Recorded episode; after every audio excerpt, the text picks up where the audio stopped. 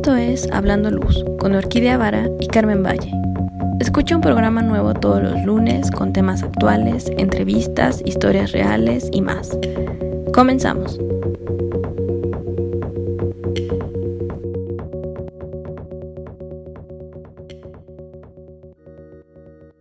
Hola Carmen, buenos días, ¿cómo estás? Hola Orquídea, buenos días, muy muy bien, aquí iniciando con una nueva, con un nuevo episodio muy muy interesante el día de hoy. Claro, seguimos súper emocionados con la luz. Bueno, lo de Paulina nos dejó picados. Y ahorita vamos a hablar de algo que también, bueno, yo creo que nos va a dejar más picados, que es James Turrell. James Turrell, como sabes, es un artista de la luz y vamos a tomar varios, vamos a tocar varios puntos eh, sobre su biografía primero, su trabajo, algunos de los proyectos que ha hecho, como el Roden Crater, experiencias que hemos tenido al verlo fuera de México, dónde se encuentran sus obras en México, dónde ha estado. Y la mega sorpresa con lo que vamos a cerrar es que tú trabajaste en el montaje de la exposición en el Museo Jumex, lo cual es increíble, porque ya sabes, todo esto es top secret, pero como lo tenemos aquí, pues nos vas a revelar un poco de lo que pasa.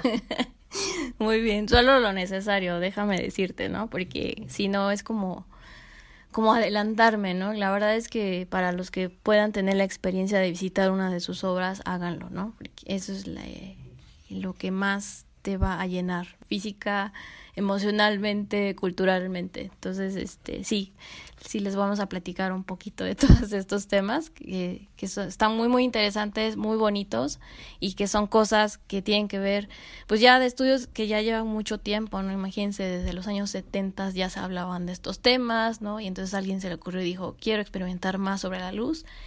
Y uno de ellos, pues en pionero en este caso, sería James Turrell que además no solo es la luz artificial como tal, sino que la materia y muchas cosas que tienen que ver con su formación eh, las, las transmite, ¿no? Entonces les vamos a contar un poquito de, de su biografía, ¿no, Orquídea? ¿Cómo, ¿Cómo empezamos? Por quién es James Turrell.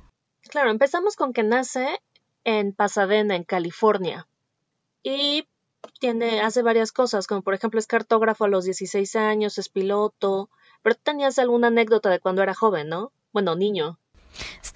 Sí, sí, sí. Turrell, por ejemplo, este, pues es criado ahí en Los Ángeles. Entonces, pues fue una época en la que él pues empieza a especular sobre cómo una vida, eh, toda esta, esta vida que él ha tenido ha influido en, pues en, en su obra. Entonces, ahí literal en su en su habitación tenía unas cortinas, se habla de que tenía unas cortinas perforadas y él empezaba ya a imaginarse las estrellas porque la luz pasaba a, a través de estos pequeños orificios que simulaban una una noche estrellada. Entonces, pues imagínate de niño qué es lo, todo lo que te imaginabas, todo lo que pensabas y decías la luz y la y la astronomía eh, de alguna manera fue algo que influyó mucho muchísimo en, en su vida. También se dice que cuando veía la televisión y le atraía mucho esta luz parpadeante, que todavía lo podemos este, ver cuando estás viendo, viendo la tele y hay cambios de intensidad de luz. Eso también a él le llamó mucho la atención. son, son, cosas que eh, le han influido explícitamente en la perspectiva de Turrell. Y de ahí pues ya podemos decir que más o menos por ahí en los setentas en California, el tema de lo que sucedía con la historia del modernismo de la posguerra, pues se dan inicios en las exploraciones de nuevas tecnologías, eh, un poquito también el retorno de las formas espirituales y la comunidad. Fueron como cosas que en él influyeron y sentaron las semillas para lo que es actualmente su obra que él proyecta. Claro, porque recordemos que Turrell ha tenido como mil estudios. O sea, tú ahorita estás hablando de los setentas, pero si nos regresamos un poquito, nos dicen que él estudió psicología de la percepción en el Pomona College en el 65. Y pues ahí estuvo, ya sabes, tiene varias inquietudes, como las que tú me comentas. En el 66 empieza, tiene algunos estudios artísticos en la Universidad de California y en el 67 es cuando finalmente tiene la primera exposición que se llama Projection Pieces en el Museo de Arte de Pasadena. Y ahí lo que hace es usar proyectores de alta intensidad, así como no sé si a ti te tocó eh, que antes no estaban los proyectores que tenemos ahorita, sino que eran proyectores de acetatos. O sea, ahorita ya tenemos, no sé, Epson de LED o HP, o, pero antes, hace mucho, mucho tiempo en la prehistoria, para algunos, este, teníamos proyectores de acetatos y esa fue la luz que le, que le interesó y con eso fue haciendo sus primeras piezas, que fueron las projection pieces, porque podías cortar perfectamente, o sea, ahí cortabas perfectamente la luz. Entonces, es muy interesante cómo ve una pieza que para todos es de, diario, la ve de forma diferente para poder hacer una pieza de una obra de arte, algo que juegue con tu percepción. Y finalmente exponen el 67. Después de eso, hace, o sea, en, en Santa Mónica, en el Hotel Mendieta, Hotel Mendota, perdón, empezó a hacer algunos estudios, algunas a iluminar de diferente forma, y su finalidad era cambiar la percepción de los espacios de las personas que llegaban. Y como cambias la percepción de un espacio, de muchas formas, él lo que utilizó fue la luz y cómo la proyectaba en, en el edificio. Y de ahí, de todos los, experimentos que empieza a hacer y de todo lo que empieza a jugar con la luz, surgen las, o sea, las obras que él llama como Shallow Space Constructions, y sigue jugando y de ahí vienen los sky spaces. ¿Qué es un sky space? los sky spaces son como las obras, son como pedazos de cielo y son de las obras más representativas de él. Tiene como varios tipos de obras. Sí, es cierto. Hay, hay varias en varias partes del mundo. Algunas están en Estados Unidos. Eh, aquí en México tenemos, pues sí, una, una ventaja. Hay dos. Una está en Culiacán y la otra en las otras están en Yucatán y también en Japón me, me, me parece que también hay de estos shallows Sky Space. Sí, y también está, hay en Varese, en Villapanza y hay también en Suecia, que es el de Suecia es el que está más al norte. Y bueno, está como por todo el mundo. Y lo, lo interesante o lo bonito de estos es que como se construye o se hace, pues no es como una obra desmontable. La desventaja es que no la puede llevar a todos lados. Entonces no puedes decir, ah, ya estuvo en Londres y se va a venir aquí a México. No. Pero la ventaja es que la pudiste ver en 2011 y la puedes ver en 2020. Sí, porque son, como dices tú, construcciones permanentes que se quedan ahí. ¿Pero qué son? O sea, los Sky Spaces en sí es un cuarto con un hoyo en el techo. Y es, en este hoyo, a través de este hoyo, vamos a ver el cielo. Y el punto es que estos cuartos te dan la opción de crear tu propia visión de los cambios de, luz y color en el cielo. Entonces unos son como, digamos que es un marco para el techo y para que veas los diferentes azules y las nubes y todo, y otros que ya tienen luces y en donde toda la obra va a pasar en tu cabeza.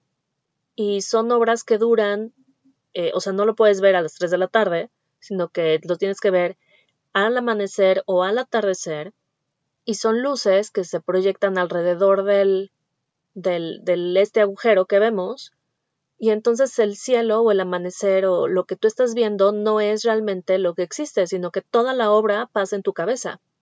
Entonces puedes tomar una cámara, sacarle una foto, que te recomiendo no hacerlo, pero sacas una foto y lo que tú estás viendo, lo, o sea, ves la foto y ves que no es lo mismo, no es para nada lo mismo porque pues, la foto está, la cámara está tomando lo que existe. Y aquí la obra de arte realmente pasa en tu cabeza porque depende de tu percepción. Una de estas cosas, o bueno, de estos proyectos enormes, el más grande que está haciendo es el Roden Crater. Lo empezó a hacer desde 1974 y está en Arizona en un volcán inactivo que pues, compró porque, ¿por qué no, no? parte de su experimentación, dice, como dices tú, se le ocurrió y dijo, bueno, aquí voy a comprar este pedazo de tierra en Arizona, en el Gran Cañón. y este, pues bueno, él ha estado trabajando desde los setentas en este proyecto, elaborando dentro de él espacios de observación. Eso está padrísimo. Em, él hizo como antes, para elegir el, el lugar, para, para elegir comprar el Roden Crater, hizo vuelos de reconocimiento y es ahí donde dijo, ay, este, este volcán me interesa. Sí, él es piloto. Además de todo lo que mencionabas, cartógrafo, estudió física, química, geología, matemáticas y astronomía. Además, piloto, es piloto. Además. Em, entonces él, pues bien, ¿no? dijo, ah, este es mi sitio y lo voy a comprar. Entonces, cuando adquiere el volcán, eh, empezó a desarrollar un complejo de cámaras subterráneas y túneles. Si ustedes lo ven, o sea, literal ves un cráter con, como con orificios actualmente, o sea, ahorita que ya va muy desarrollado su proyecto, tiene, tiene unos orificios que igual son específicamente túneles que están orientados hacia aperturas alineadas a las, a las estrellas y a las constelaciones. O sea, no todo, todo eso tiene una razón de ser. No es que dijo aquí voy a abrir un hoyo y porque se me ocurrió. La verdad es que Turrell todo lo relaciona con el sol y la luna, que eso también es muy interesante. Entonces lleva su parte astronómica a, proyectarla físicamente. En, en estos túneles también existen una especie de telescopio gigante que está muy chistoso. Fíjense, este telescopio va a capturar una parada lunar mayor, un evento que solo ocurre aproximadamente cada dos mil años. Entonces, cada dos mil años vamos a poder ir ahí, para los que sigamos en este planeta, a observar la luna. Eh, esta alineación de estos túneles es muy precisa. Hasta ahorita nadie lo ha vivido porque apenas está terminándose, bueno, más bien no terminándose, pero sigue en proceso de construcción. Y pues no sé en qué momento lo podamos vivir, pero para los que nos quedemos en, esta, en este planeta, seguramente va a ser un evento único. Sí, bueno, si, si sobrevivimos toda esta pandemia y podemos ir, sería increíble. Pero imagínate qué tan increíble es que tú conoces al rapero Kanye West o el esposo de Kim Kardashian, como lo quieras, como lo quieras ver. Sí, el famosísimo Kanye West. Pues sí, este año ahí por ahí también decían que qué estaban haciendo y parece que ahí hizo una donación a Turrell, lo cual se me hace, pues bueno, una una pizquita de su de su de su parte millonaria. está aportando para que el proyecto se termine. Eso está increíble, o sea, según esto, estuvo haciendo una película estuvo viendo lugares, encontró esto, estuvo con James Turrell y decidió así de la nada, pues, le doy 10 millones, ¿por qué no? Pues para que se termine más rápido. ¿Cuál se me hace increíble. Claro. Sí, pues aceleramos el tiempo, ¿no? Entonces, casi siempre estos proyectos llevan tiempo precisamente porque se van haciendo con los propios recursos, ya sea de los artistas, de los mismos dueños del espacio. Entonces, yo creo que debería de haber más iniciativas por parte de los de la gente que sí tiene la, capacidad económica para poder así darle un empujón a este tipo de proyectos. ¿Cómo ves? Sí, o sea, si se puede juntar la, la gente con dinero con los proyectos, bueno, con los artistas para hacer sus proyectos, pues qué mejor. Y si aparte de todo lo ponen abierto al público o que puedas visitarlo pagando tu entrada, como en Villa Panza, pues digo, ¿qué más podemos pedir? Sí, exactamente. Pero tú tienes ahí, tú, tú también ahorita que este, estábamos platicando un poquito antes del programa, me decías que habías estado ya en algunas exposiciones este, que recorrieron en, que siempre están en recorrido, ¿no? En, en, todo el mundo, pero tú pudiste ir a algunas. ¿Esas cuáles son? Cuéntanos.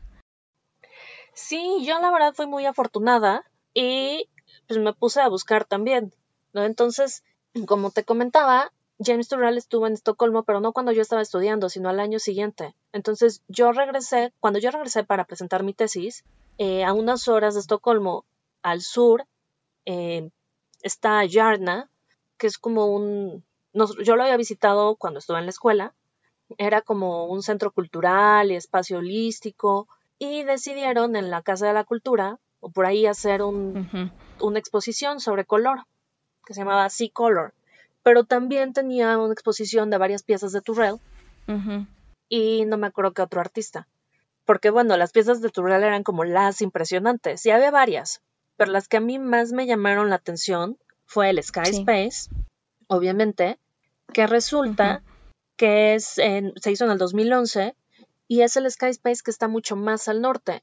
Esto es muy interesante porque, como sabes, por la inclinación y todo, las puestas de sol en el norte o bueno, en Estocolmo duran muchísimo. No es como aquí que una puesta de sol te dura, no sé, 15 minutos o dices, ay, deja voy por mi cámara y regresas y ya cambió.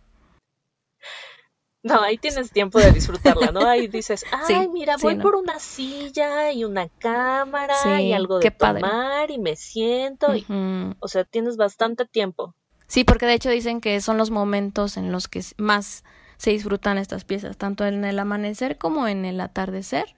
Es en el punto en el que la luz y el, la luz ambiental, por así decirlo, de la naturaleza, forman un equilibrio muy, muy consciente y muy peculiar. Entonces, sí te creo que, este, que suceda eso. Totalmente. Y aparte de estas piezas, te digo, es, eh, fue en el, yo la vi en el atardecer el Sky Space de, de Yarna.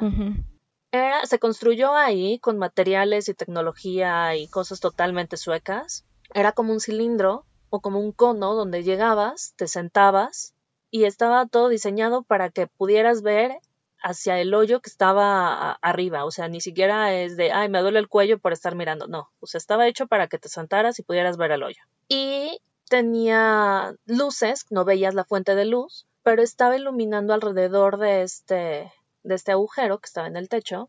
Bueno, ni había techo, era el agujero tal cual. Entonces iluminaba alrededor de este. Y es lo que te contaba.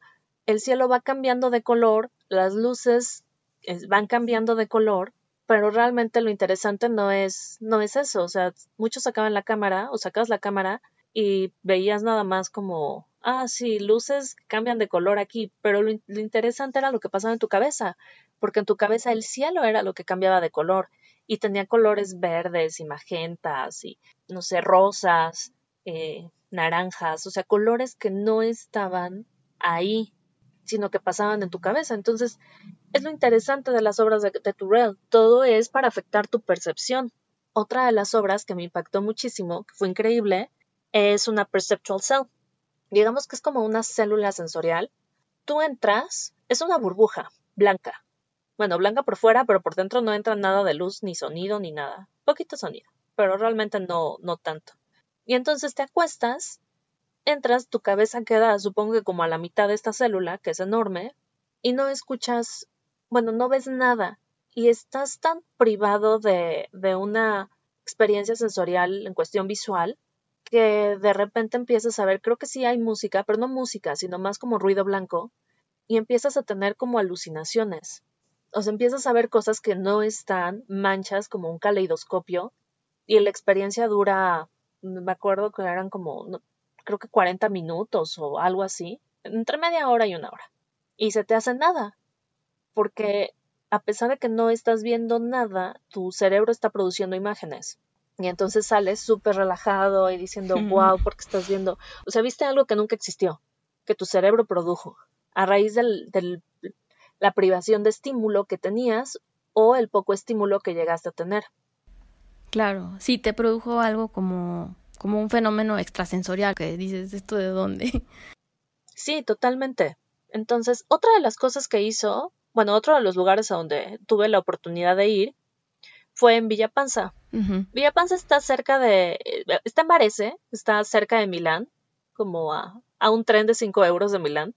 Varese está súper lindo, lo interesante de Villa Panza es que es una, una villa, como una casona enorme con jardines, este, súper bonita. Una parte tiene exposiciones que van cambiando y otra parte tiene las piezas de Robert Irving y de James Turrell. Tiene sky spaces mucho más básicos, o sea, sin los colores, en donde entras, digo, es un cuarto blanco que tiene un hoyo cuadrado en el techo por donde entra la luz y vas viendo cómo ahí sí ves, o sea, el, lo único que puedes ver es cómo la luz va modificando el espacio si vas a diferentes horas y tiene una eh, una de sus obras de Gansfeld, que ahorita me vas a hablar más de cómo se hizo porque está increíble. Pero lo interesante de este lugar es que esta persona le decidió darle pues, la mitad de su villa a estos escultores de luz y decir, hagan lo que quieran, y se convirtió en uno de los pocos lugares donde están las piezas de Turrell que no son construidas para esto. O sea, no es como el Sky Space de Estocolmo, que se construyó, sino es una villa y la puedes seguir visitando. Y estaba ahí en 2010 y está ahorita en 2020. Y supongo que va a estar más adelante, siempre y cuando le sigan dando la atención adecuada, ¿no? Y es uno de estos lugares permanentes que puedes visitar para experimentar el light art, que sabemos que es como muy fugaz. Oye, está bien padre eso, porque afortunadamente esas obras, que son de los Sky Space, sí pueden ser eh, visitadas. Aquí en México, pues ya están, ya están abriendo, están abriendo la de em, la que está en el jardín botánico. Pero, por ejemplo, las otras dos que están en Yucatán, me parece que todavía están un poquito como no abiertas tan, al público. Sí, solo por invitación, ¿no? Sí, creo que sí, solo por invitación. Sí, pues aquí en México este tenemos la fortuna de tener algunas obras de él, entre ellas el Jardín Botánico. No sé si tú la, tú la conoces, pero es de la colección de Isabel y Agustín Coppel. Solo mediante fotos.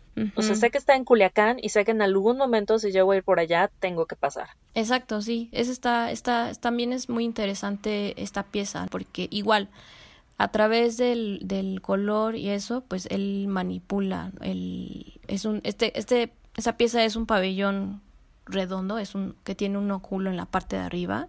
Y como todas las piezas se distinguen de Turrell, siempre van a mirar hacia el, el cielo, siempre vas a mirar hacia, hacia, hacia las estrellas.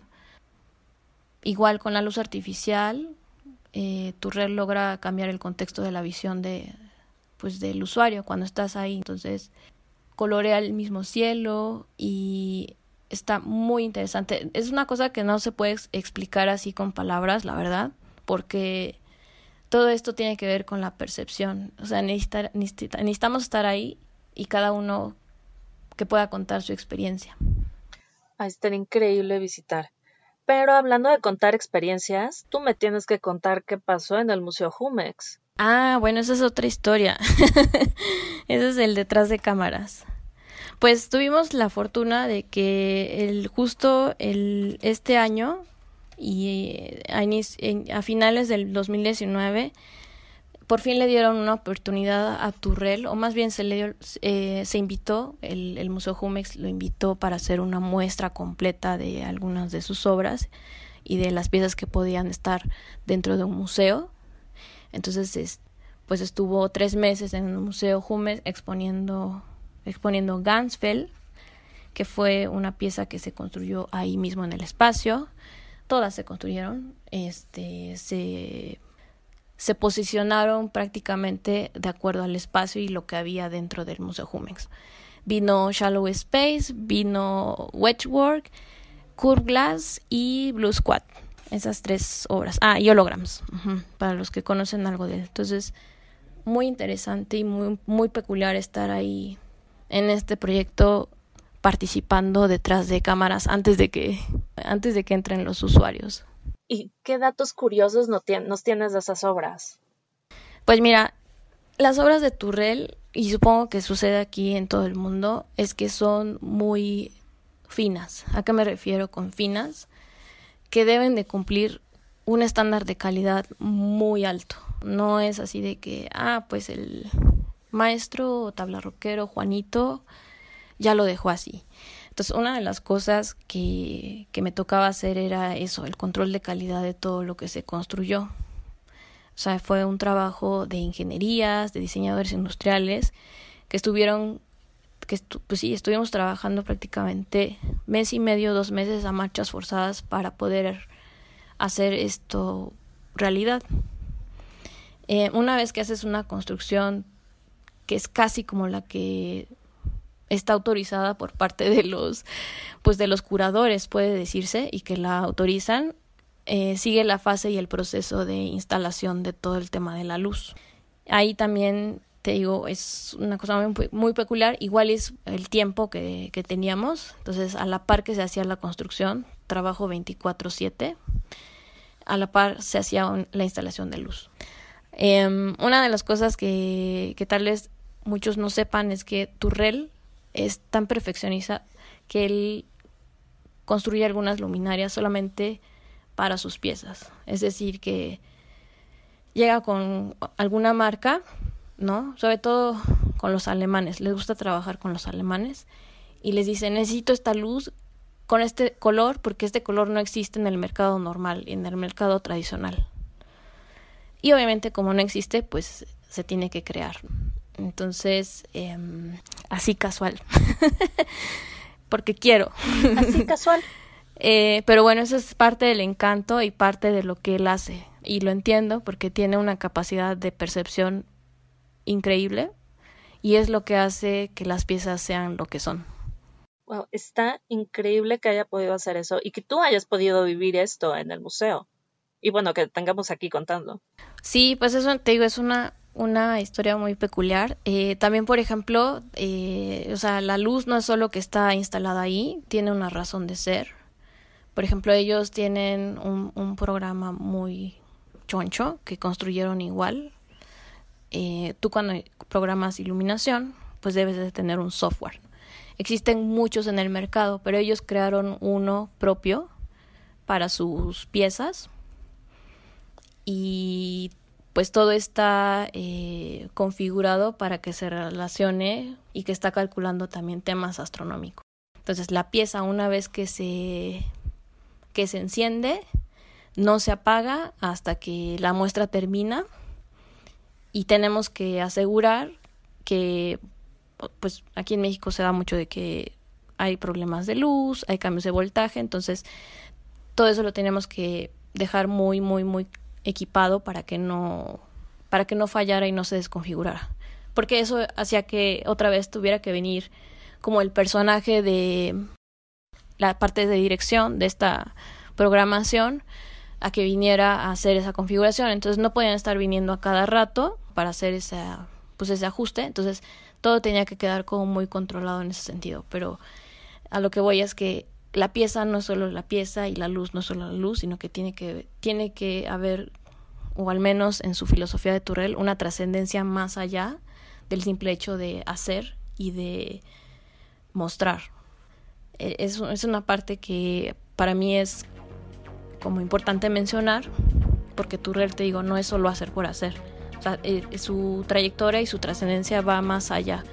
Algunos dicen que es como más filosófica, otros que tienen que ver con el tema de la percepción, el tema de cómo, cómo estamos dentro del espacio, qué sucede con nosotros a la hora de experimentar todas estas, todas estas luces que a ti ya te pasó, ¿no? Entonces, es único.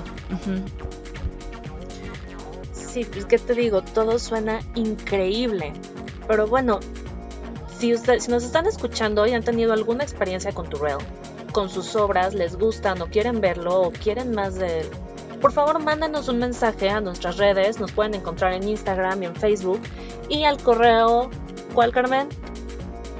En hablandoluz.gmail.com eh, ahí nos pueden escribir en Gmail y sí, búsquenos en nuestras redes, está está, bien interesante. La verdad nos quisiéramos extender más en este, en este programa, pero se nos acaba el tiempo. Así es, entonces si tienen más dudas, comentarios eh, o peticiones, digamos, para sacarle más información a Carmen, por favor háganos saber a ver si, si no, eso no se puede. y hacemos otro programa hablando de James Turrell y tras bambalinas, ¿no? O cómo es trabajar en un museo en, una, en un tipo de esas obras. Top secret. Hay muchas cosas que no se pueden decir. Vamos a ver si la convencemos, pero bueno. Muy bien. Este programa ya llegó a su final. Nos escuchamos el siguiente lunes y que tengan una linda, linda semana. Bye. Muy bien, adiós a todos. Síganos en, nuestros, en nuestras redes y nos vemos en el siguiente programa. Adiós.